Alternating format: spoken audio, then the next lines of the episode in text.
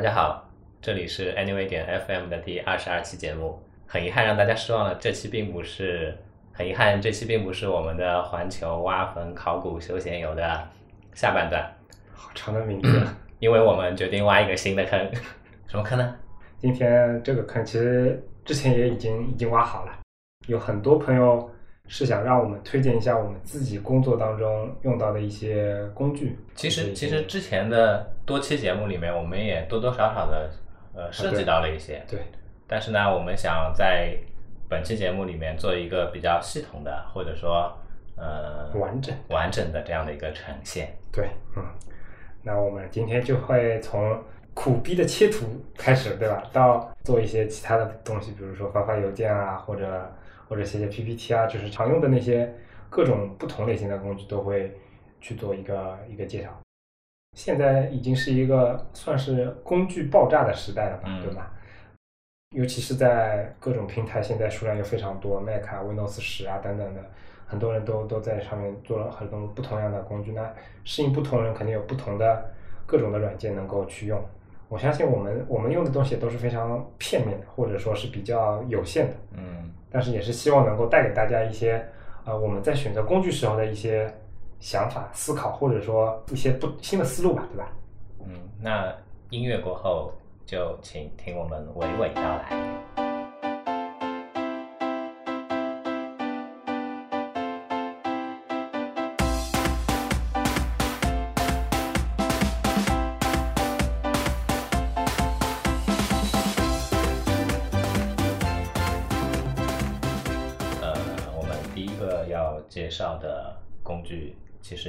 是我们的吃饭家伙。对，吃饭家伙。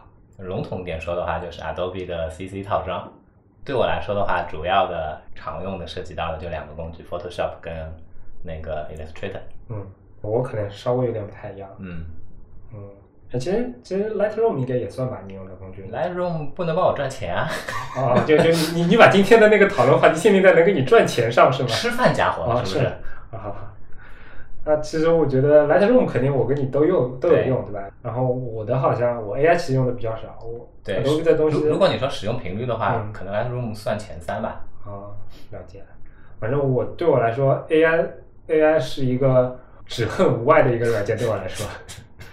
因为好好像这个这个扯远了，我先说一下那个种类吧。就是对我来说，我用的最多肯定是 Photoshop。对。然后第二多的其实是 AE。嗯，然后以前的话有用过一阵 InDesign，但是现在可能这个东西也不怎么用。啊，InDesign，好好怀念的名字，好怀念是吧？每天苦命改 Star Guide 的那个日子。嗯。然后其实还有一个软件，倒是我最近开始一直尝试不停的在在用的，就是那个 XD，对，因为我觉得它也挺好用的。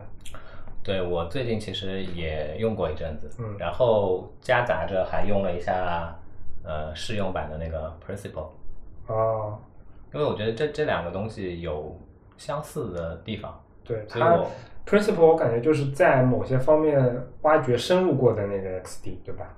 呃，它的一些就就是一个就是一个各方面细节都更进一步的 XD。嗯，我我喜欢 XD 的原因就在于啊，它不深入，它非常简单。嗯，所以我也不用去想，哎呀，我这边用什么样的。对，至少，而且至少它跟那个确实非常快，Adobe 自己的这些工具之间的这样的一个互动，嗯，更加的流畅一点。嗯，像 Principle 那边的话，我还硬着头皮一定要去 Sketch 里面再去做一遍。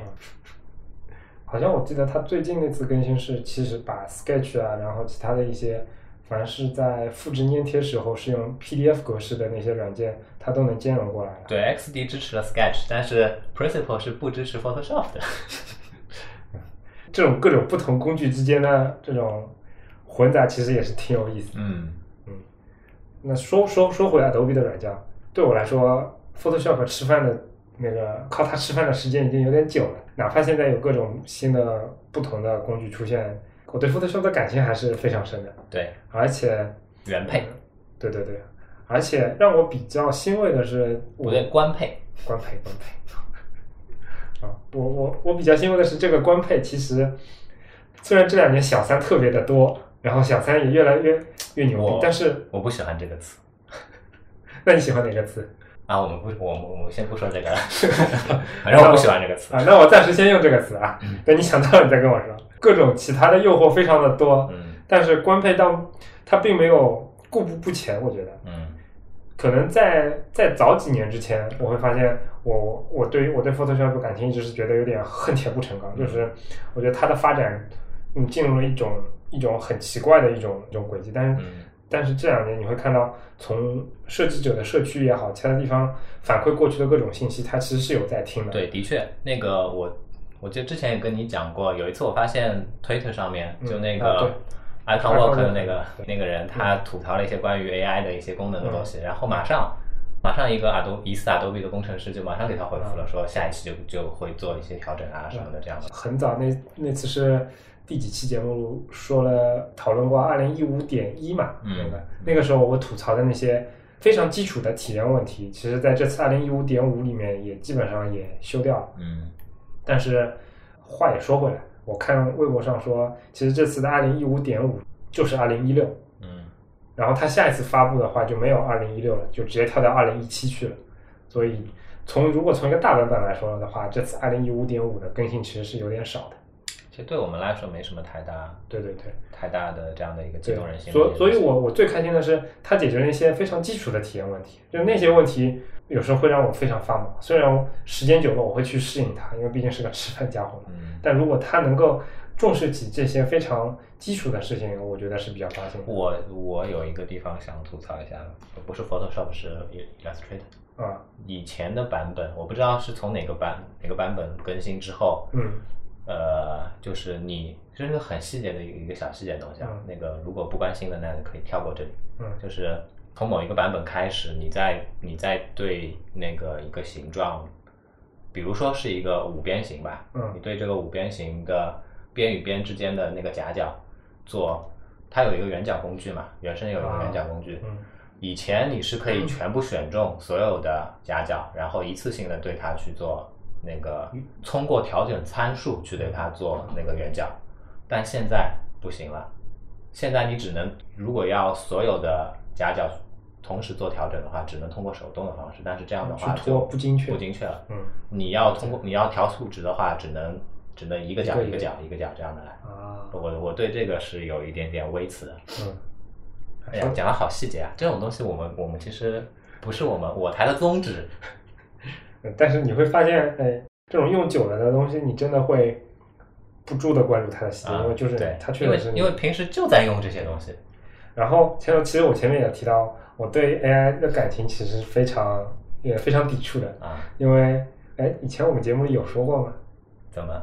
我我的思路一直是非常 Photoshop 的，嗯，哪怕让我去适应 Sketch，我觉得都比适应 AI 要好很多。哦，那我适应不了。你适应不了吗？我觉得 Sketch 的 Sketch 的那个界面布局，嗯以及它以及它一些细节的这些东西，我觉得并不是一个呃很高效的这样的一个东西啊。我理解，我理解你的意思。我不适应倒不是说界面上或者操作上的不适应，嗯而是观念上的不适应。嗯就比如说，在我的做设计、做图的时候的一个基础理念是图层，嗯但是在 AI 里面，它其实图层是不希望你去去扩展这方面能力的，而是说更希望你用组来去组织你的文件，或者说你的内容、你的元素，对吧？嗯，也未必吧。因为对吧。如果说是对我自己来说比较常见的一个场景，嗯比如说我我我就画一个小插图，嗯然后这个这个插图上面呢有可能多个角色，还有背景，嗯那我会把每一个角色跟背景这些东西各自分到一个图层里面去，然后那个角色本身它可能是又又有好多个组去组成的，啊，我知道，我的问题就出现在这里，这个其实不是软件的问题，啊真的是我自己的问题。就拿你刚才那个例子来说，人物啊那肯定跟背景这种肯定要分层分开，啊，但是我的习惯是我希望他的手也是一个层，啊头也是一个层，然后头里面眼睛还是一个层，就是原本在你 AI 里面是希望这个步骤是软件自动帮你去完成啊，对，可以这么理解，或者说有更方便的分组方法，但是在啊 AI 里面其实应该会有感受，就是它图层的功能并不是特别强，包括选择，包这括什么的话个可能是历史原因造成的。我觉得也不是这个问题，而是说它它设计思路就是这样的，因为他们面对的东西确实是不太一样。我相信曾经这些矢量的工具，可能都对图层这个东西是一个比较比较淡薄的这样的一个东西。嗯，我怎么回事？又又说到这么细节的东西，啊？回到再一次违背了我台的初衷。啊不说细节了。那继续我台的传统，说一下那个段子吧。嗯嗯我对 AI 比较恨，是因为那个那一年你还记得吗？我们做那个做那个某个产品的时候，嗯突然之间因为因为技术上的考量，嗯然后这个考量其实就是说，我们希望所有以后用到广告啊、印刷啊等等各种地方的界面，它可以直接无无失真的放大。嗯所以当时提出来的一个要求是我们所有的程序界面的都是必须得要用 AI 去实现的。嗯，这样我把原文件交付给，比如说广告商或者其他一些做线下材料以及线上材料的人，他就可以直接直接把它非常方便的放大，然后方便的去印刷等等等等。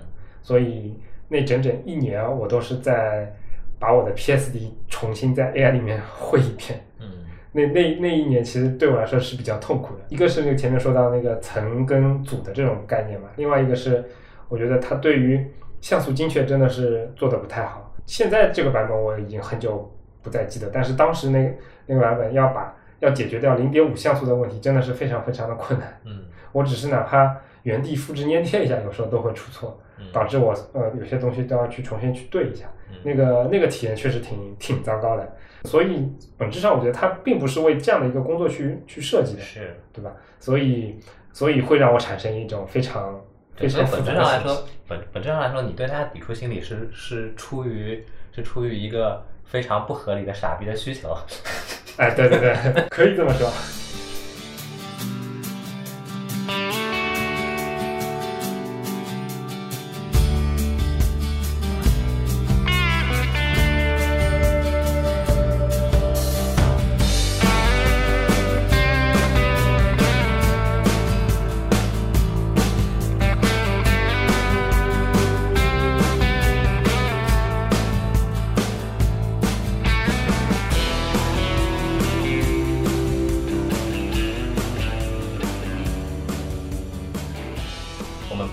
的这些干脏活的东西要讲吗？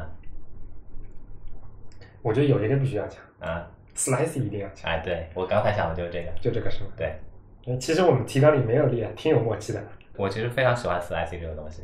因为提纲里没有列，所以这期我并没有，我们并没有做准备工作。嗯我它的背景呢，其实我只知道它之前是叫 layer cake 嗯涂层蛋糕，嗯，以至于到它改名叫 slicey 的时候，它的 icon 还依是依然还是一个蛋糕。对，这个工具其实你放到今天的话，一点不会像当初我觉得那么惊艳，嗯因为现在包括像 Sketch 这种工具啊，其他的一些一些一些工具啊，它自动生成切图啊等等的这种功能已经非常强大了。嗯但是，但是在现在我我觉得所谓的这种什么呃工具爆炸时代之前，嗯在我们这种搬砖工没有那么多工具可选的时候，Slicey 真的如一幕春风一般，我觉得。对，而而且我为什么那么喜欢它？嗯我是喜欢它的形式感，啊，对，特别的优雅，或者说特别的特别的有意思。就像上一期哦不对，上一期的上一期讲到的那个 App Zapper 一样，啊，那个东西有一个 build 这样的一个东西，对吧？对。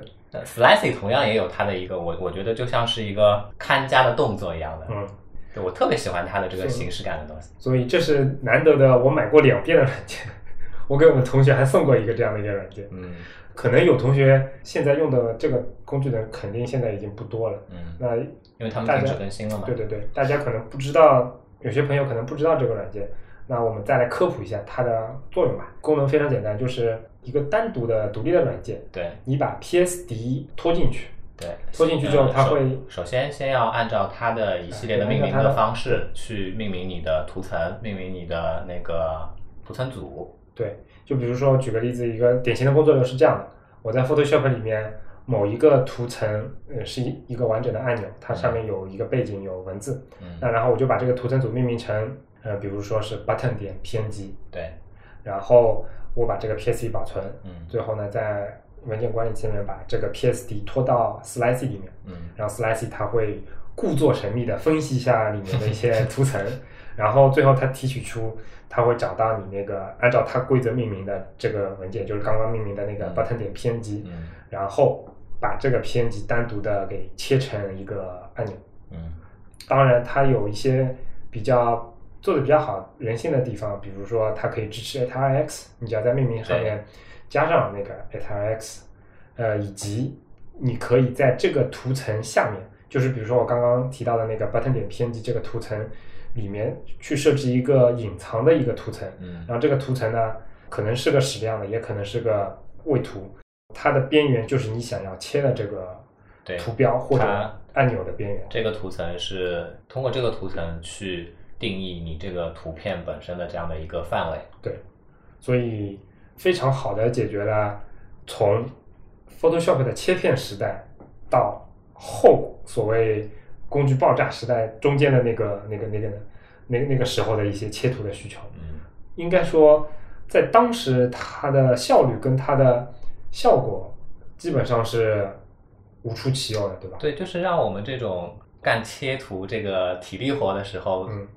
怎么说呢？每每一次干这种体力活的时候，当我把我整理好的这个 PSD 的文件扔到 Slicing 里面去的时候，嗯那那一刻我是愉悦的。对 对对，而且它还有一个功能，就是你可以设置成已经拖进去的那个文件以后，它就实时监控这个，这它个它它能文它能自件。动更新。对，这样的话，我我只要我只要在前期多花点时间做好命名以及呃图片按钮边缘的这样的一个处理的话，嗯后期的维护成本其实是非常低的。嗯所以事实上，我在呃基本上我所在的所有的工作群以及其他群里面都推荐过这个软件。当然，这已经是很久之前的事情了。不过比较可惜的是，当 iPhone 六 Plus 出来的时候，对，就当那个需要有散插的这样的一个切图，呃，出现的这个时候，呃，Slicy 就淡出了我们搬砖界。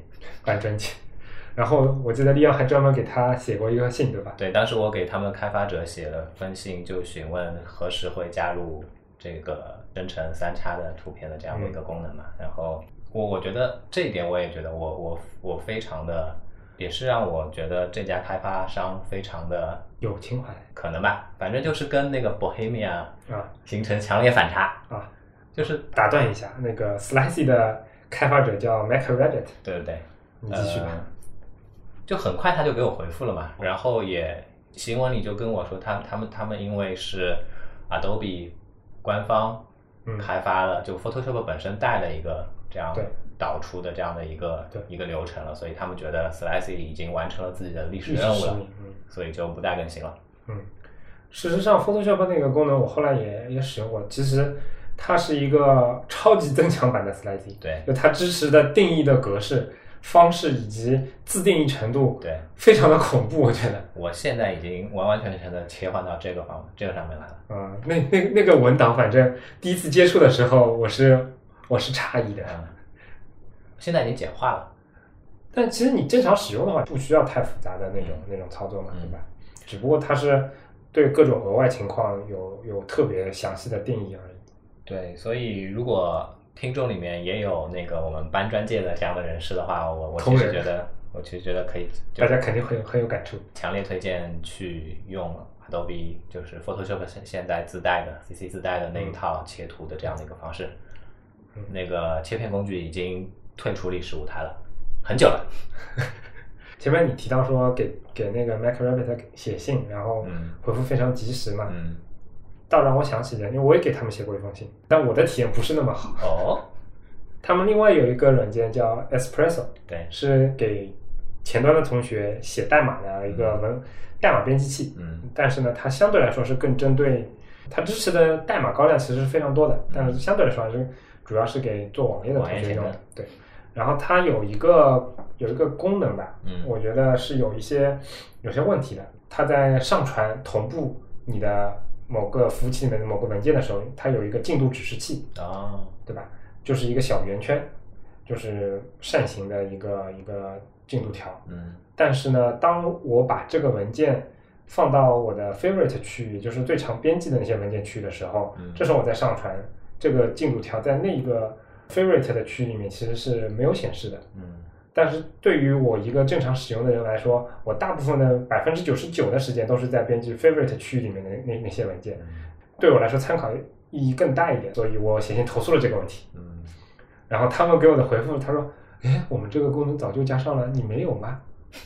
然后隔了一会儿又给我说：“哦，好像还真没有。”但是后来他也一直没有再加上去那个功能。你不说我还不知道，因为我从来不用 Espresso 去上传这些文件，啊，其实 Espresso 这这块的功能其实非常强的因为我以前我我我好久都没有去做这些事情了。啊，知道我以前是 Espresso 编辑完一个，比如说一个 CSS 之后，嗯我是把它我我是旁边又开一个 transmit，啊，用那个用那个玩意儿。嗯，我其实用的是 Forklift，哦，Forklift 我后来也买了，你你推荐我的嘛？对啊，就是我们一起买的嘛，那个时候。对对对。啊，我打断一下，我们好像搬砖工具还没说完呢。啊，那个也是搬嘛，对吧啊，对对对 对，那其实是更 Forklift 爱好就是图标都是是一个搬就就是一个建筑工地里面的东西嘛。蓝翔的那个那个，其实搬砖界有两大活，对吧？嗯。一个是切图，嗯。还有一个是标注，嗯。这个肯定也要也要说一说的吧。嗯，你可以介绍一下你在标注界有过什么样的历史变迁吗？我我以前都是手动的，嗯，我、呃。我印象这个我印象特别深，当当年我记得还在呃惠普的时候，对。我当时推荐利昂用 Markman，嗯。那个时候 Markman 刚出来，嗯，然后利昂测试了一小会儿之后，不屑的跟我说：“切，标出来的文字这么难看，我不要了，对吧好吧，谁让我有品味呢？？”啊，你有品，你有品。我现在在用的是一个韩国人做的一个插件，那个叫什么来着？Assist PS。嗯呃，其实他们也应该也是停止更新了这样的一个状态了吧，所以把它免费了。我记得我之前还跟你说过，挺有意思的。嗯他们那家公司叫什么名字我忘了，嗯。但那家公司里里面，他们之前招过一个实习生，嗯。然后那个实习生之前到上海来旅游的时候，跟着全家到上海来旅游的时候，嗯。跟我吃了一顿饭，然后他给我介绍过他们那边的一个一些情况，嗯，然后当时是这样的，他们那个 Assist PS 刚出来的时候非常非常的火，是。我也是在刚出来的时候就马上试用，然后爱上了它，嗯。爱上了那个工具啊，嗯，然后你不要解释。然后我发现那个工具真的是完全按照我的心智模型来设计的，就是给我用，所以我当时非常非常的喜欢。嗯。但是这个工具出了之后没多久，他说他们这个团队其实算上他那个时候只有七个人，嗯。然后还包括包括设计师，包括开发，嗯。然后包括做推广市场的人员，嗯。总共只有七个人。嗯。然后这个 Assist PS 之前他们还做过一些其他一些小东西，但是 Assist PS 出来之后没多久，他们被 Naver 给收购了。嗯呃然后他当时跟我表示说，其实，在韩国那边做互联网行业，并不像游戏啊，或者是其他那些产业啊、娱乐那种产业那么发达。嗯就相对来说，在中国可能互联网是个可以跟金融并称的高薪行业，嗯但是在韩国并不是这样。其实你也就只有在 Never 这样的大公司里面，或者三星这样的大公司里面，你才能够对于他们来说比较体面。剩下那些小公司其实活的状况并不是特别的好。所以当 Never 有收购邀约的时候，他们想也没有想就同同意了。然后整个团队过去之后，可能 Never 的收购就是觉得他们团队做的东西特别的好，嗯，做的东西的质量也非常高，就是要想要他们的人。对对，就想圈啊他们的人。嗯所以我记得 Assist PS 随后就马上就宣布，为了照顾目前的已经买过年费的那些用户，所以就是在应该是在那一一三年还是一几年的七月份开始，它就免费整个工具了。嗯，一个创业界比较好玩的一个团队。反正我这个工具用到现在吧，但是随着 Photoshop 本身的更新，它嗯渐渐的可能有一些东西会出现兼容上面的一些问题了。比如说，呃，如果你是在 Photoshop 里面用它的那个 Artboard 模式的话，啊，那就嗝屁了。对嗝屁了，没法用了。对，它坐标就上不来了。对，但不管怎么样，当年当年这款工具的出现啊、跟跟 Slash 一样，也是如一幕春风般来到了我的生活当中。对，我发现这个小插件是，呃，怎么说呢？由衷的改善了我们这些搬砖搬砖搬砖工的，对对对，生生存生存的环境。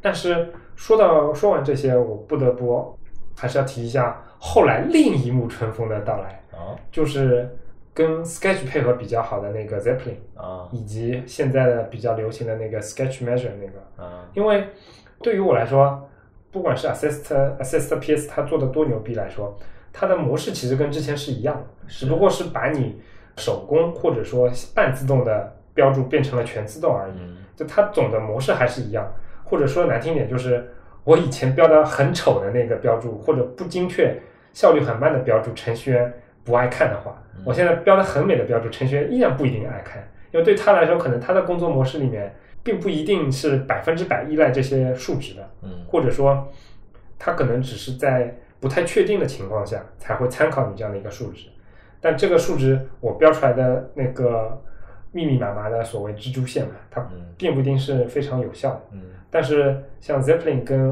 Sketch Measure 他们推崇的这种，就是它不标注了，只不过是它定义好那些嗯元素，然后你程序员在之后生成的一个等于是一个元文件浏览器里面，点哪里就看哪里的那种模式，我觉得是比较比较新颖的。嗯而且，因为我们组里有同学非常高强度的在使用使用他们来给我们的程序员去做这样的一个一个一个推广跟使用，然后整体的反馈我觉得还是非常不错的，呃，Zeppelin 是已支已经支持 Photoshop 了是吧？是 beta 呃内测支持，啊、还没应该还没有正式支持。因为我是刚才也说了嘛，主要吃饭家伙就是 Photoshop。Sketch 虽然用，但是我从心底的抵制它。啊，就跟我抵制 AI 是一样的，对吧？对，所以所以所以 Zeppelin 这种东西我就没有怎么去嗯尝试。而且我觉得这边还有点，它应该能够符合你对于美观的定义，啊，甚至包括 Sketch Measure，我觉得也是做的挺不错的。嗯，哎，说到这里，把话题稍微岔开一下，嗯那个我有一个问题啊，或者说我我觉得大多数的我们搬砖界的人士都有这样的一个问题，就是有什么好的办法可以让你的标注的文件嗯在交付工程师的这样的一个环节里面，让他们能够更加的怎么说？更加有效的利用，或者更更听你的话，对对更做到做到更一比一的你像素精选你你。有什么建议吗？其实我好像以前好像也有说到过，啊，在百度内部，其实这也是一件非常困难的事情。嗯但是在某些特定的局部场所，嗯，对于比如说对于设计要求确实比较高，或者其他一些场所，嗯，跟图没有关系，嗯跟技术也没有关系，而是跟组织架构有关系。嗯就是我们动用一切可能的力量，把界面上的问题也算到程序员的 bug list 里面。嗯然后你就会发现他们马上就乖乖的屁颠屁颠的全部跟着你去改界面了，而不像以前那样，他根本就不鸟你。啊，从我本身的这样的一个工作的环境也好，或者经验、经验也好来看，我刚才这个问题是我自己问的，但是我自己是没有办法去嗯。很好的去回答这个问题的。嗯。就至今为止，我觉得这完全是一个看脸的，这是一这是一个看脸的事情。嗯。这个这个完完全全取决于双方的这样的嗯本身对于做事的态度的这样的一个也不能说是做事的态度，这是一方面，另一方面也是对于对于设计的理解的程度，或者说他对于整个工作流的他的一个重视程度。嗯，好伤感。啊，非常伤感的一个话题。这其实真的是一个每个地方的人都会碰到这样的问题，包括比如说我们那边有个从腾讯跳过来的设计师，嗯然后他来百度的第一个礼拜搬完砖之后，当时就崩溃了嗯。他就说：“百度的程程序员怎么水平这么差呀？我在腾讯的时候，我只要一个 PSD 丢给他，我都不需要切图，他们就能帮我一比一把界面基本上嗯非常好的完成出来。哎呀，好伤感。好伤感啊！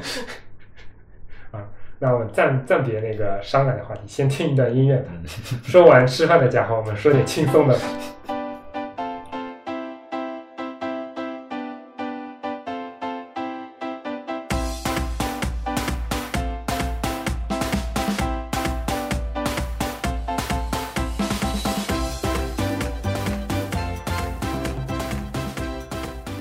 音乐回来，顺着刚刚说到的那个如沐春风般的 Slicey 吧，嗯，我前面也提到了它的另一个工具 Espresso，对，然后这也是一个我非常喜欢的一个工具。嗯。其实它对于现在主流的做前端的那些人来说，Espresso 已经是一个非常过时的，嗯。或者说不那么好用的工具了，因为它并没有与时俱进，也好久没有更新了。嗯。但是对于我这样一个相对来讲，我做的前端东西都非常的简单，我都不需要去部署一个什么大型的系统，也嗯不需要呃用很很很牛逼的框架什么的，我只是写一些静态的页面，或者最最多也就更新一下自己博客的模板。对我来说，它是非常简单的一件事情。然后用 Espresso 其实就感觉刚刚好。对，对我来说就更是如此了。嗯那个喜欢 Espresso 的理由其实也非常简单，嗯就是好看。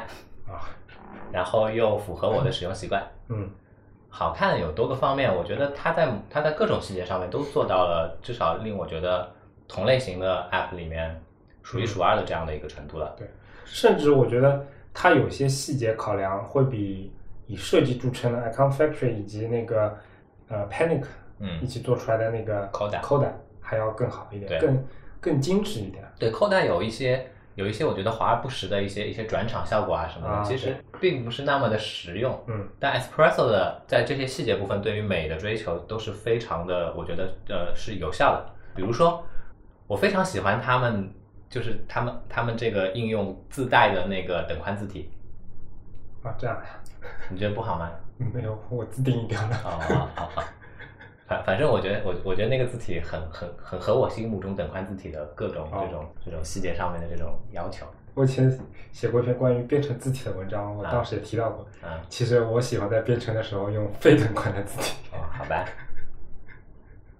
是不是觉得很蛋疼？没有没有没有，我我反正不是你们不是你们编程界的人，对吧？我也不是编程界的，一般编程界都是用等宽字体，但是我确实有一种小叛逆的心理，我就觉得为什么为什么一定要用等宽啊？为什么一定要一定要那么那么精致的让它一行一行对齐啊？我就是想看的更眼睛更舒服一点，我就不等宽。我我只是觉得，我只是觉得这等等宽字体的这种东西让我觉得有一种怀旧的感觉，也也是一种形式感嘛，啊某某种角度来讲。像那个签字打出来的那种感觉一样。然后它的一系列的这些这些皮肤，它皮肤的那些配色，我我我我反正都觉得蛮合我自己心意的。嗯，它那些皮，它其实不叫皮肤，它的名字也挺有意思的。啊 Espresso 是等于是咖啡里面的一个名词嘛，浓缩咖啡。然后它的那些皮肤，它就叫 sugar，嗯，就叫糖，对，蛮好玩的其实。所以总之，作为一家应该是个挺小的公司吧，Make Rabbit。对，但是 MacRabbit 他们同样也是得了，我印象当中是得过好几次那个苹果的那个那个你，确定吗？我记得至少至少 Espresso 的前身 CSS Edit 是得过的。哦，那已经很早了。反正我觉得这家人家做的东西都都蛮不错的，而且嗯反正我觉得这里还是要，我我情不自禁的还是想再黑一下那个 Bohemia，嗯同样的这样的一个，他们体量应该也差不多，或者说或者曾经差不多，曾经差不多的这两家工作室，他们对待用户的这个态度，我觉得是完全不同的。嗯，你喜欢它的定价模式是吗？对啊，那个你现在上那个 Microbit 网站还还是这样，你你买过 Espresso 一代，你买过 CSS Edit 的话，你在买它的新版的 Espresso 的时候，你是的能能够得到一笔非常可观的折扣的。嗯我觉得这这个就是对于一直支持他的老用户的这样的一个回馈，嗯，对吧？那这么说起来，其实你最讨厌的应该是像 TwitterBot 这种的。我 TwitterBot 我跟你说，我就买过一次，我还是因为想想去看一看为什么那么多人吹捧它，我才去买的。买完之后啊、啊就那回事，我买过两次。我一点都不喜欢它，从头到尾，从 app 从它的 application icon 到它的界面设计，我一点都不喜欢它。我觉得它就是一个完完全全过誉的东西，嗯，跟跟 Icon Factory 的那个 Twitterific 比起来，真的是啊，嗯，一个天一个地。对，哦，我我的态度跟你不太一样。其实我还我并不是特别喜欢他那种第一代的那种硬硬的那种视觉风格，但是我觉得他花心思，我觉得这个这个还是挺让我值得怎么说呢？但我觉得就是他心思也没有什么太大的意义啊。反正到后面几代确实我也已经看不惯。我我主要是觉得，我主要是觉得各方当时各方面在吹捧的它的这个、啊。这个界面呈现的效果呀，嗯。这些跟视觉设计有关的这些东西，我觉得都是过誉的。嗯，到四代出来的时候，呃，我已经没有以前那种上来就买的冲动了，啊然后稍微观望了几天，然后发现大家都在都在说，好像他们心太黑了，一二三四分别都出四个不同的独立的 app，然后嗯第四代跟第三代差别也不是特别大，然后我就放弃不买了。当然，我还是比较同意，就是设计师包括程序员还是需要钱会活下去。嗯然后他们也确实有自己定价策略的这种权利，嗯不管是 Sketch 也好，TwitterBot 也好，嗯，对，我们在这里，我我觉得，我觉得这个东西我非常认同你。我觉得在这里，我我觉得我们也可以强调一下，就是同样作为设设计师来说，我们、嗯我们需要靠我们产出去吃饭，对吧？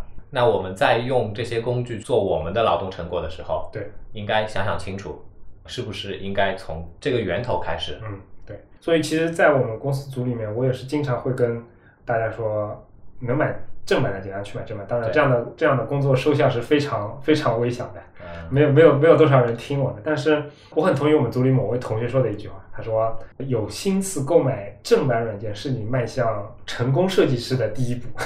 这个说法可能有点，他有点在开玩笑，但但我觉得他其实背后折射出来的逻辑，就像你前面说的，只有当你开始尊重好的设计，当你尊重好的开发，当你尊重好的一个产品，有这种敬畏的这种心的时候，你才这时候才能真正的从内心表现出来你是尊重设计的，然后你是喜欢设计的，对啊，然后而而且你是希望别人也来认同你的。而且我觉得，我觉得有个心态非常的，至少是我的心态是这样的吧。你时不时的要出来喷一下别人，嗯那你要你在喷别人的时候，你要站得住脚，对不对？嗯，首先你不要去做那些偷偷摸摸的事情，至少是你喷的那个东西，你得你得深入用过，哎，对或者至少浅层的也用过。对，所以从另一个方面讲，我觉得多去 App Store 里买点，嗯花点钱买那个收费的应用，还有一个好处就是，如果是个免费的应用，我可能用用两趟就就扔掉。嗯，但如果是个收费的应用，那我可能为了呃值回那个票价，我还会深入的体验一下，不单注册了，然后可能还要发点东西，对，然后还要其还其实其实前前后后各种流程。其实像我们这些人，都是得了那个盗版猖獗的时代的这样的一个大环境的利益的人，对吧？我嗯对，在我们需要去学习这些软件知识的时候，我们可以通过非常非常简单的方式拿到想要去学的，或者说或或者说就是想要看一看的这样这些软件，这个环境可能可能是国外很多同行他们远远得不到的。对，所以我并不是说每一个东西你都要勒紧裤腰带的去把它买下来再去用或者怎么样。你可你可能现在你可能现在囊中羞涩，你可能现在还并不是所有东西都负担得起，但是负担得起的那部分，我觉得可以考虑一下。对，对，好像扯得有点远了。啊我们前面说到那些写代码的工啊具，对吧？那你继续啊，我除了 Espresso 别的都没有用过。我们其实我觉得其他的工具，呃，还有其他好像我觉得也没有什么说头了？我们跳下一个环节吧，好，请再听一段音乐。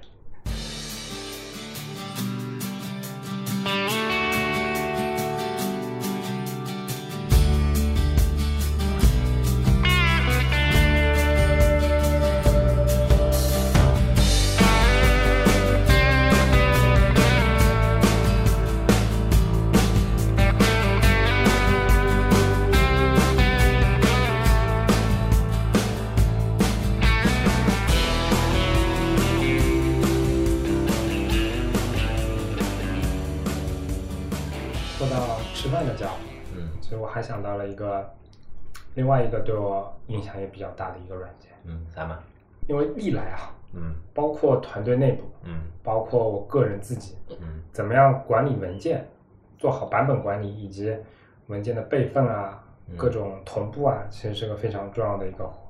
然后对我来说，呃，Dropbox 嗯。是一个非常重要的一个工具，嗯。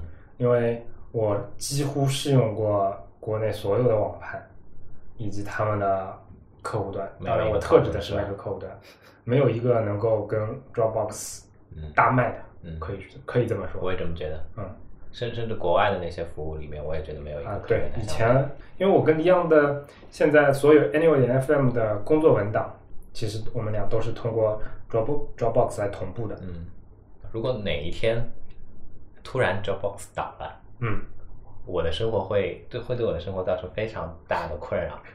我工作至今至少 Dropbox 是什么时候发布的？详细我不知道哎，我我记得我记得反正我们一早就用了？零九，可能零八零九年吧。啊，那那反正就是零八零九年之后，我所有的工作文档嗯，全都在 Dropbox 上。我也差不多。从好的一面讲是说，我每次看到别人说文件没保存什么，我都非常幸灾乐祸。因为 对我来说，绝大部分的工作文件都是放在 Dropbox 上的，除了那些可能公司里面的那些东西，有时候不太方便放第三方的网盘。那那样的话，其实我会，我可能有其他的地方途径，但是我自己私人的所有的文件百分之百，哪怕是工作当中的过程文件，我都是直接放在 Dropbox。嗯说难听点，就是我所有呃所有跟设计有关的东西，全部是在 Dropbox 上面。嗯这样保证第一它不会丢，第二也保证有历史可循，就我也不需要 Time Machine 这样的东西了。嗯相对来说，我是一个保存还算比较积极的人，有比较有这种概念的一个人。嗯然后我碰到的文件损坏丢失的情况不太多，但史上 Dropbox 还是救过我两回，因为有两趟我在写 PPT 的时候，突然发现这个 PPT 不知道为什么，不知道是哪根筋抽住了，就是那个文件完全打不开。嗯然后 Dropbox 因为它免费版，我记得是可以保存该文档过去一百个版本嘛，嗯一百个还是九十九个，anyway，反正就是类似于那样的。然后呃，我就通过这样的功能，可能就直接找回之前的一些文件啊什么的。应该说这种事情可能发生的次数频率不是那么高，但哪怕有过这么样一次的经历，你都会觉得这样的一个产品其实非常屌的。对我跟姐姐不同，我是一个我是一个对于这些东西非常粗心大意的这样的一个人，所以在没有使用 Dropbox 的时候，或者说其实是平行的，就在没有使用 Dropbox 的时候，我还在用 Windows 平台，嗯在用 Windows 平台的那段时间里面，经常会发生这样的状况，就是出于这样那样的原因，你一直不断的在重装。嗯重装你的系统，然后每次重装系统的时候，我都有可能会会发生，哎，那个我我我我我之前那些吃饭吃饭的那些那些东西，要重新来一遍。那个那个就被我这样就被我这样稀里糊涂的搞没了。嗯，然后自从有了 Dropbox 之后，我再也没有这样的后顾之忧了。而且 Dropbox 当时也是像一幕那那个前面那个叫什么来着？啊，如如如沐春啊风，如沐春风般进入我的生活，是因为我觉得这个软件完全没有 UI，嗯太牛逼了，就根本什么事情都不用管。它在背后，我印象非常深。它哪怕是在它的第一个版本里面，就是覆盖的那些文件，它移动啊、复制啊、命名啊，然后同步哪些版本，这些东西都已经做得非常好了，嗯非常完善。嗯，类似的这样的一个机制，在国内的所有网盘的客户端里面，我都没有找到。对，然后包括不同人之间同步这样的一个一个东西，在惠普的时候，呃，当时大家都用就用 Dropbox 来来直接管理同样的一个一个一个软件的一些所有的源文件嘛，嗯然后事实上也没有发生什么太多的问题。嗯可能对于程序员来说，他们有更牛逼的 SVN 啊或者 Git 这种系统，但对于设计师来相对来讲那种东西就太麻烦了。啊，Dropbox 这种比较轻量化的，然后又不需要什么什么管理的方式，其实挺好的。我在小米工作的那段时间，其实是只用过一段时间 SBN 的，但是很遗憾，可能是本人性格的关系，或者说嗯各方面原因，我就觉得各种各样的不适应，各种各样的难用，所以你离职了是吗？这是一部分原因。反正我我的观点跟杰杰很相似，我觉得 Dropbox 对我现在的工作来说嗯是完完全全够用的。嗯，对，然后也是由于我们在做 Anyway 这样的一个节目，嗯的契机，我我我我们我们各自都就是加入了他的付费用户的大家庭，对对从此觉得从此觉得再也没有容量不够的这样的事情了。对。其实我觉得我我挺坑的，因为我我用的量不多，比免费版就多那么一丢丢，可能开始付费的时候，嗯，现在已经无所谓了。那那个时候确实是懒得管所有的事情了，什么 iCloud 啊这种东西，我觉得又完全不靠谱。对还我宁愿花上 VPN 加上 Dropbox 付费的钱。对，我当时是深有感触。那个，因为我之前一直在用一台 MacBook Air 嘛，嗯然后它只有一百二十八 G 的这样的一个容量，然后在买了它的付费之后，我有很多东西就不同步嘛，这样的话一个文件夹，就专门不对同步。从某种意义上也节省了我本地的这样的一个一个一个空间。对。不过现在 iCloud 其实发展速度也挺快的，就是它的那些功能，假如我是在美国的话，我觉得我是有可能尝试会去切换到 iCloud。但但是是很很奇怪的一件事情，就是即便用了 VPN，嗯，啊 iCloud 对还是慢。是的，是的。所以我觉得它其实是跟地域还是有关系的。嗯，如果在美国的话会好很多。但但所以更进一步的映衬了 Dropbox 这家公司是一个我我觉得是一个多多么牛逼的这样的一个存在。没有吧？我觉得是映衬出 Amazon 是个非常牛逼啊的公司的。啊啊啊啊啊啊！Dropbox 在它自己的数据中心应该可能是这两年才建起来，还没有完全切换过去呢。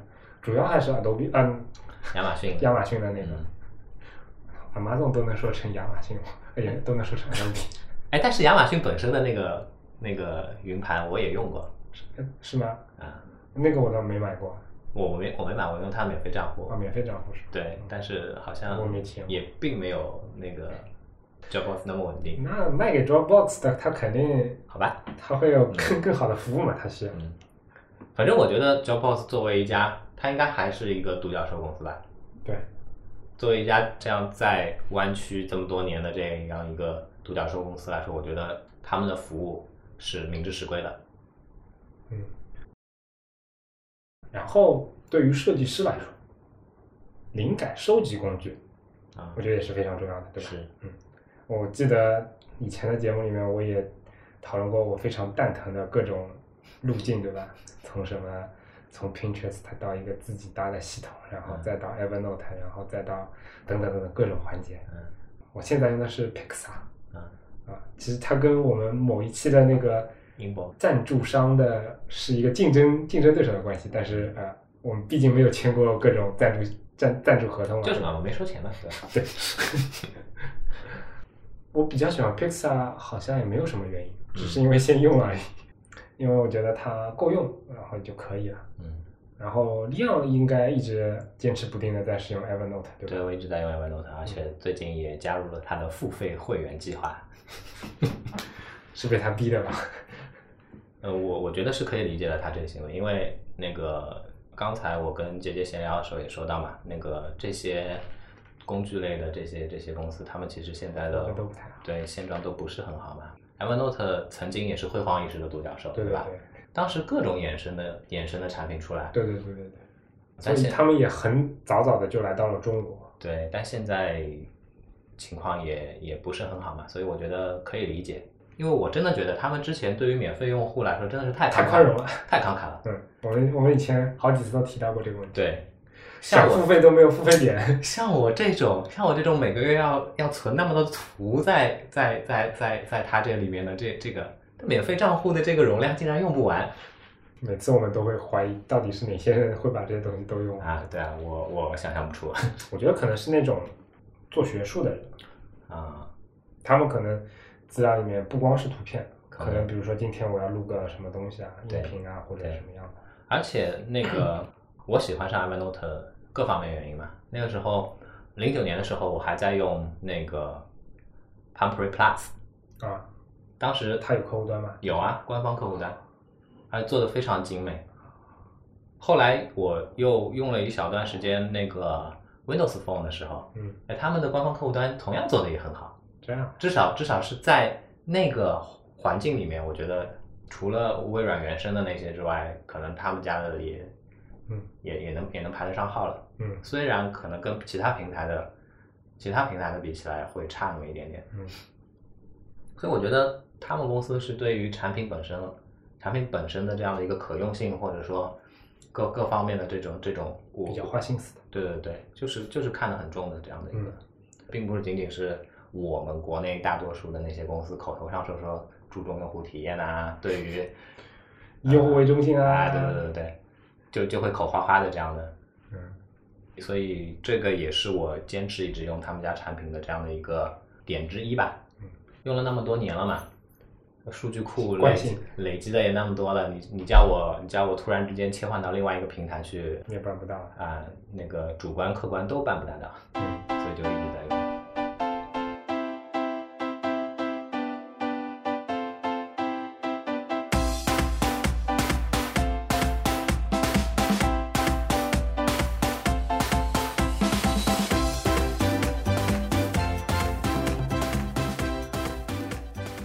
前面说的，不管是吃饭的家伙，还是吃零食的家伙，嗯其实都是吃的家伙，就是跟我们的本职工作是非常相关的一些工具。嗯剩下的时间，我觉得还是想要安利一些小工具的，对吧？嗯很多的工具，我现在一时半会儿都说不上它的名字，但它在我的系统里面经常是能够作为一个常驻型的一个工具的。嗯比如说在 Mac 这边，我会二十四小时随随随着机器开机的那些软件有那个 Bartender，Bartender 嗯，就是酒保呃酒保酒保的意思嘛。它唯一的一个功能就是把你 Mac 那个右上角那一堆各种小图标给折叠起来的那个工具。啊，它其实就是 Windows 自带的一个功能，啊对吧？但是在在 Mac 下面，它系统没有这样的一个支持的话，Bartender 活的还还不错嘛。嗯然后对我来说，这也是一个非常常用的一个一个一个小工具。嗯另外一个，哎，其实其实其实我发现我找的一些小工具都是完成一些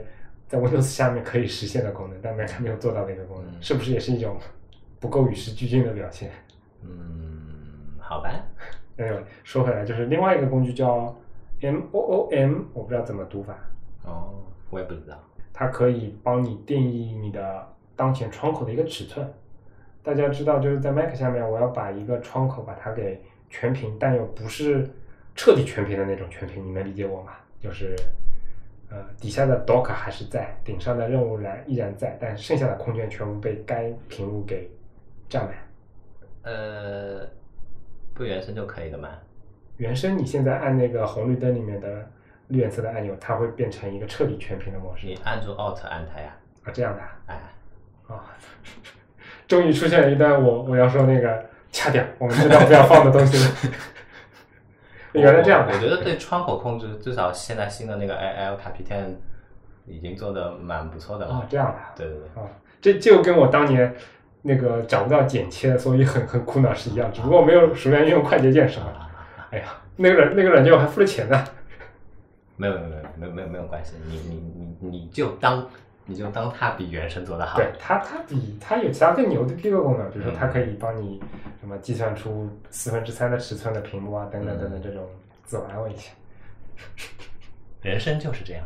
对，然后还有一个功能，其实也是跟系统一样的嘛，就是系统的 Spotlight 现在的 Spotlight 嗯的抄袭对象阿尔弗里德，嗯，呃，我也买过，你你也是跟我一起买的呀，我记得是吧？对我们当时买了个家庭装嗯，哎，我记得是买了个什么什么什么 Family Pack 嘛，它有五个五个章，哦，我到现在还有一个没卖出去。嗯但但是对我来说，那个那个 Alfred 大材小用了。啊，对，对我来说也是。对我来说，它只是一个搜索用的这样的一个工具。嗯这个还是需要背景介绍一下。嗯它它其实是通过一个一组快捷键切换出你在屏幕正中央有一个搜索条嘛，但是在在搜索条里面有各种命令行的模式，嗯。比如说它有一一组工具，就是你买了它的收费版之后，你可以搭建一些非常牛逼的一些工具，当然也可以用别人已经搭建好的那个工具。嗯，然后那些工具其实说说白了就是一一串脚本，对，你可以实行做一些非常牛、看起来很牛逼的东西，比如说最简单的、最简单的，比如说我可以呃，有人用它写了一个，我可以搜索一下我现在直播有多少 follow 了，然后有多少爱心，然后我可以直接在那里面搜索狗代理上面某个域名是不是被注册了，等等等等这样的一些一些东西，然后扩展性反正是非常强对，就对那些数数码 nerd 啊？对对对。非常有吸引力的这样的一个东西。反正刚接触到这个时候，我觉得哇，好牛逼啊！然后我装了一大堆，然后使劲的强迫自己要记住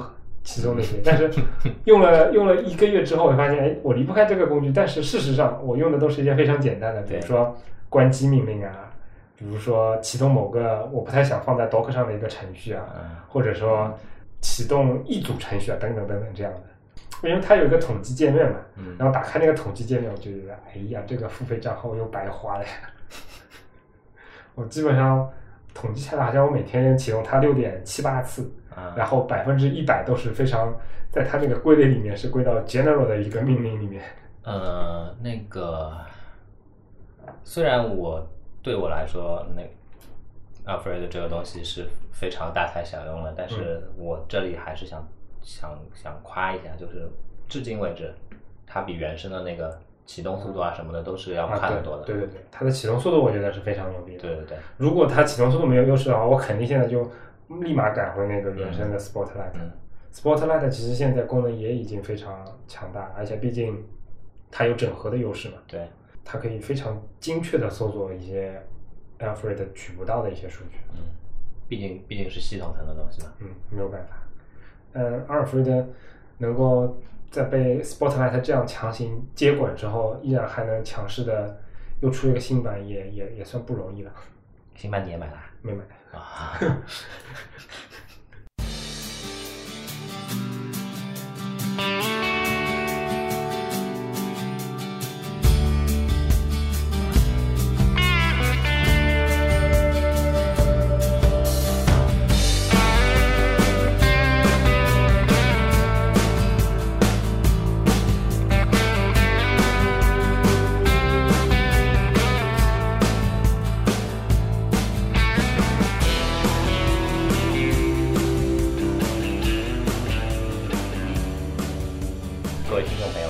近一个多小时的铺垫其实是有目的的，在此，请让我向各位隆重推出本台的第三个独立 IP，Anyway 点 Review。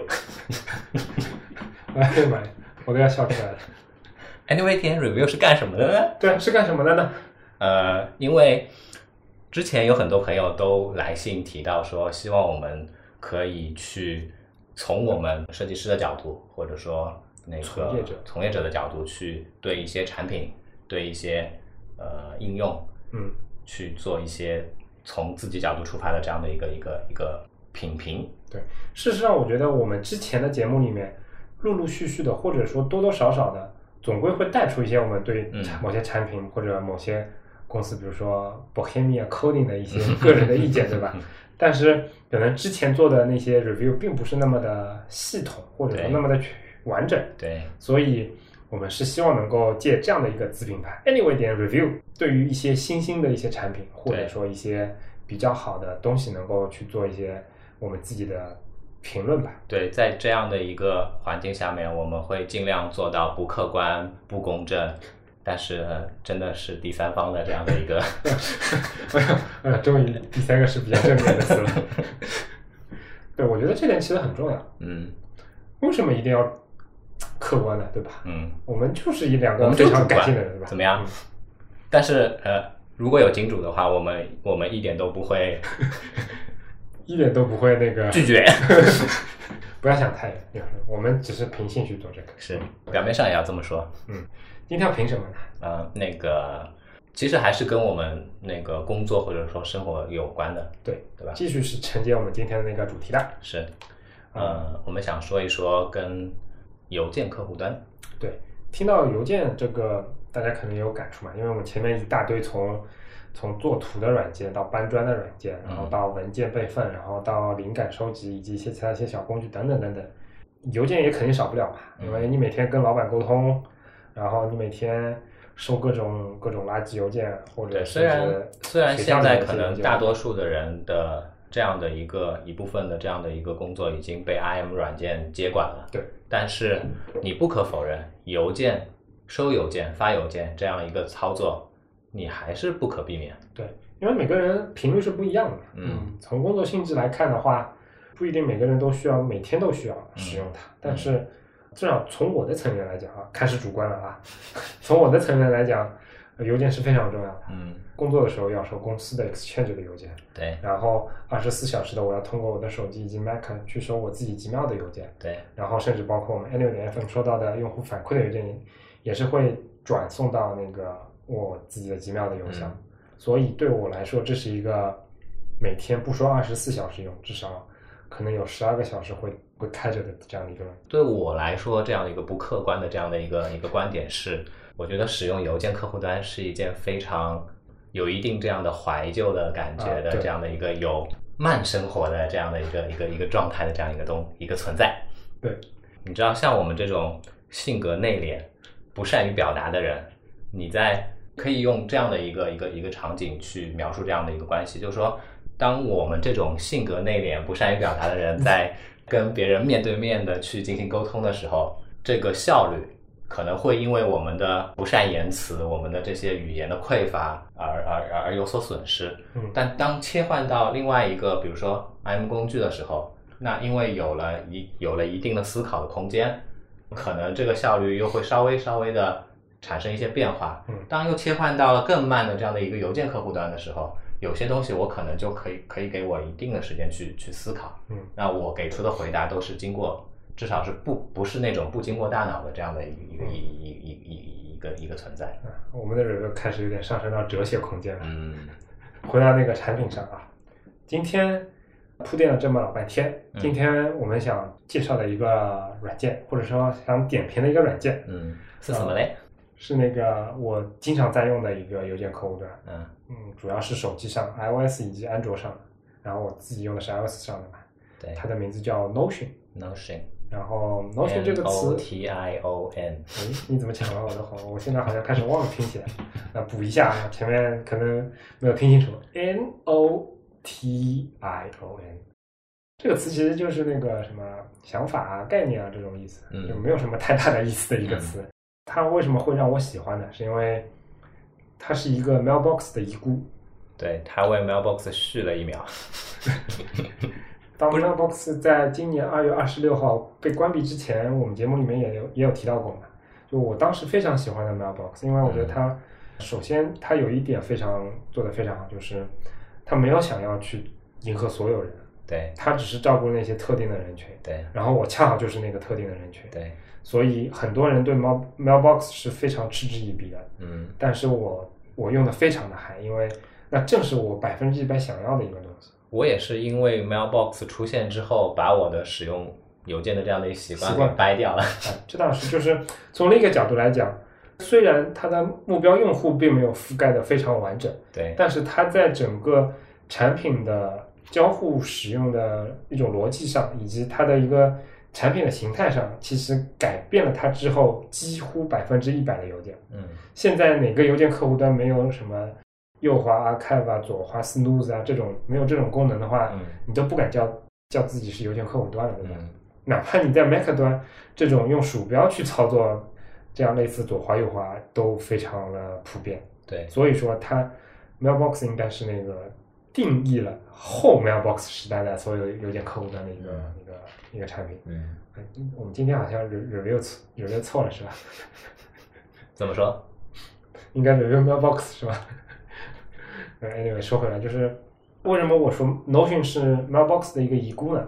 啊，首先第一点就是整个 Notion 的团队是在我记得是在美国密西根州那边的，嗯然后他们其实对于呃 Mailbox 是非常有感情的。嗯我记得在就就在二月二十六号嘛，嗯、Mailbox 关闭的那一天，Notion 的人还专门做了一个视频。当然，那个视频的动机我觉得是可以是值得揣测的。那个视频非常简单，他们就是为了纪念 Mailbox 关闭嘛，嗯。所以在最后那一天呢，他们整组人走出办公室，嗯。然后举起了一面 Mailbox 的旗帜，嗯。然后甩了几下之后插在了雪堆里面，嗯，插完之后举杯相庆。他们把 flag 立起来了。啊，对 对，他把 flag 立起来，然后山头换到我这边来了，会有这种感觉。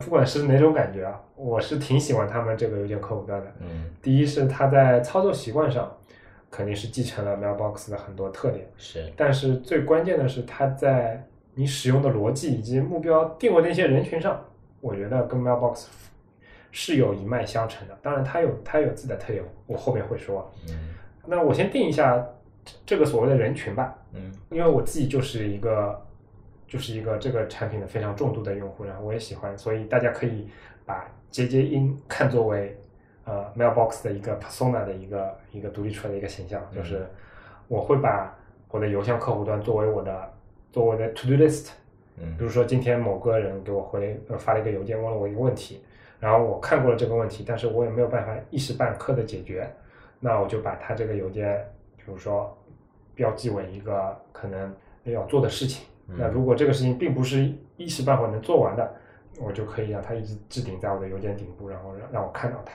嗯然后呢，如果我自己有想要一些额外做的什么事情的时候，我就给我自己写邮件，然后同样的把它放在我的呃整个 list 的一个顶部。嗯当然，如果我想要清空所有的内容的话，比如说我让他们可能今天不再提醒我了，那明天再提醒我，或者一个礼拜之后再提醒我，那又那我又可以对邮件进行相应的操作，嗯让它过一阵子在提醒我。呃，对我来说，这个邮件客户端其实是一个我所有个人杂物以及工作以及生活等等方面的所有东西的一个汇总。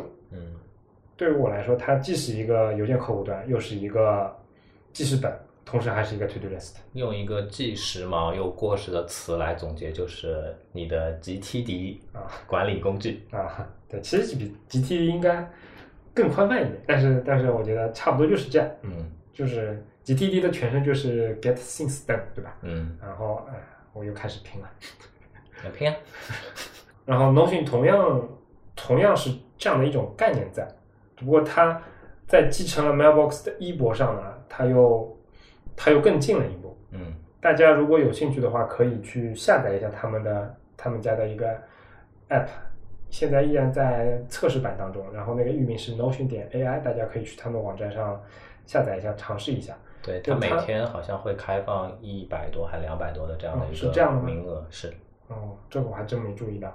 为什么说它进了一步呢？Notion 它里面有一个概念，我觉得非常好，我觉得这是它的一个不能算核心的点，但至少是一个非常有意思的一个点。它对于你每天收到的所有邮件，它的概念里面是你所有邮件都是垃圾邮件，对。个别有一些是有用的信息，对。但是你可以发现，在以前所有的邮件客户端里面，这个这个模型是反过来的，对，就是我要自己甄别出所有的垃圾邮件，然后把不要的垃圾邮件给啊，要么删除掉，要么 report，要么给直接 archive 掉，等等等等。嗯。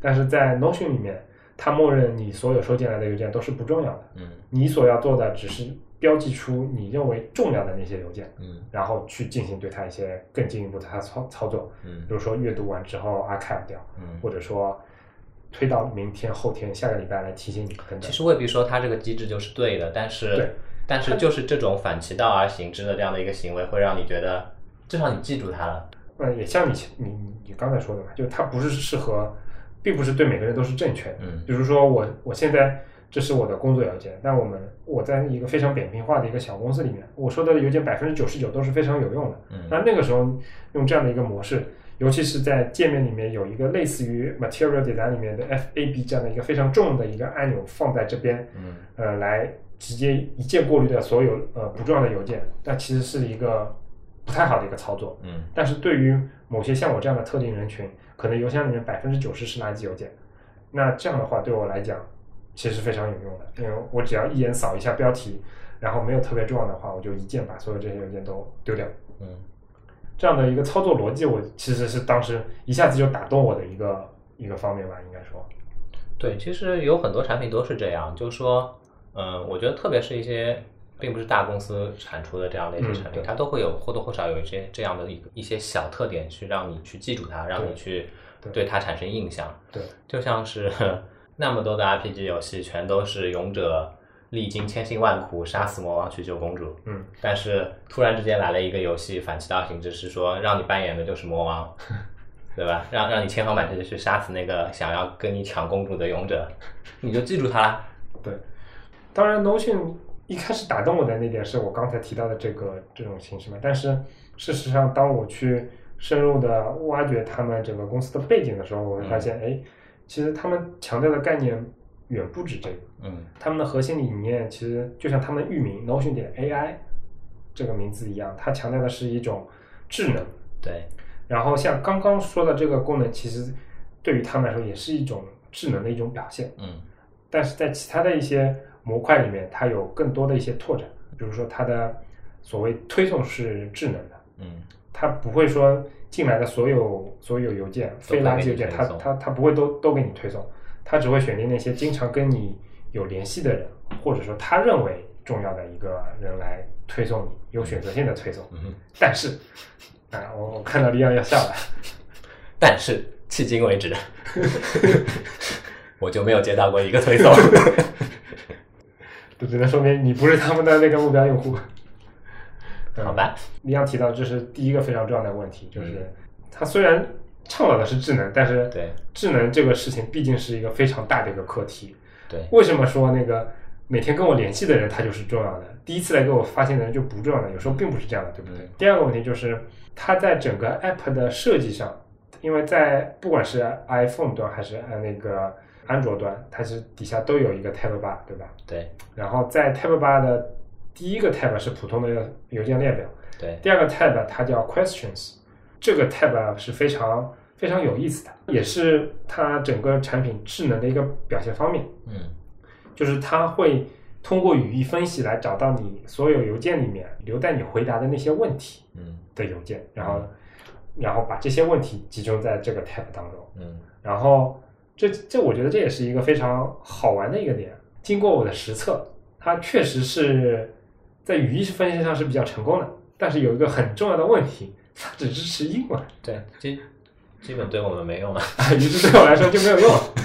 整个产品的第二个 tab 对我来说没有用，嗯呃，这是非常遗憾的一点。嗯我倒不认为这是它产品设计上的一个一个问题，只能说在在初期阶段不能适合所有的所有的地区的一个一个人嘛。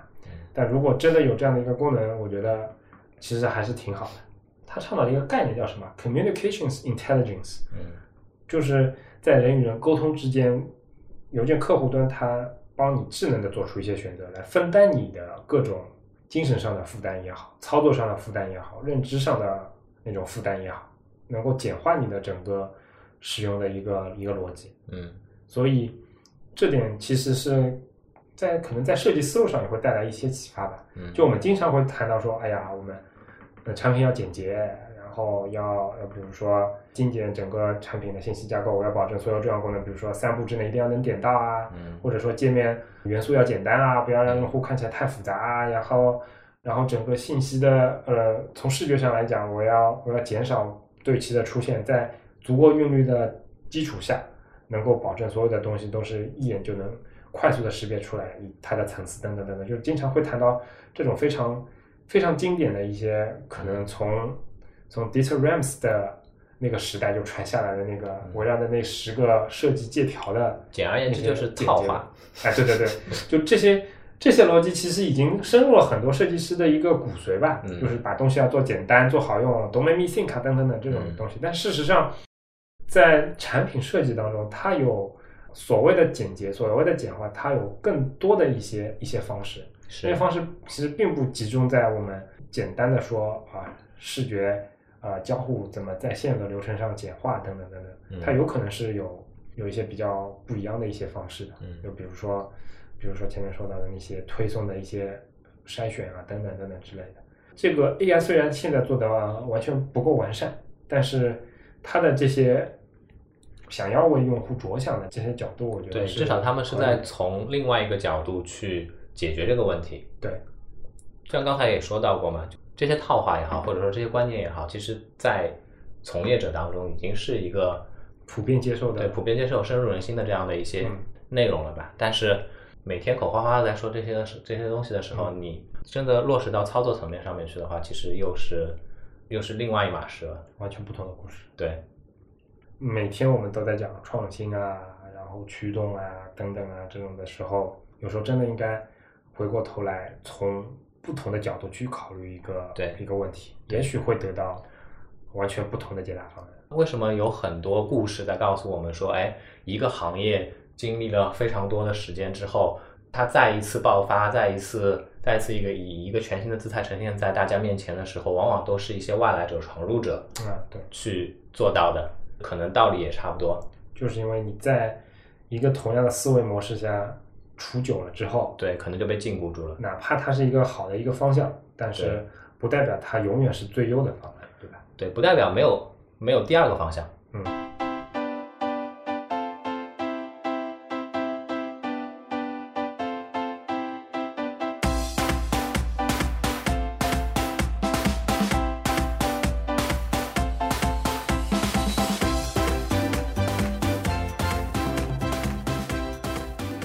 个延续这几期的传统，我们有一个 We More Thing。那个关注我们官微的听众可能还记得，之前我们发布过一条关于做那个 T 恤的这样的一条微博。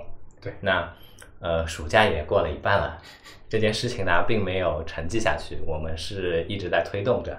现在呢，整个过程已经已经已经七七八八了吧？然后在 QA 阶段，对对对对对，然后呃，如果大家感兴趣的话，请关注我们的，继续关注我们的微博，我们会在这个渠道上面去在近期把相关的一些购买的这样的一个流程去通过它呈现出来。嗯然后然后由于我们并没有上市那个体量的关系，我们这一期只能做小批量的这样的一个生产，到时候可能并不能满足所有的朋友的这样的一个需求。比如说有一些朋友他在微博上留言说需要我们官方的这样的一个骚红色，对吧？但是这期可能并不能满足他。嗯，除了 T 恤之外，其实我们还藏了一些些小的这样的一个 surprise 的东西。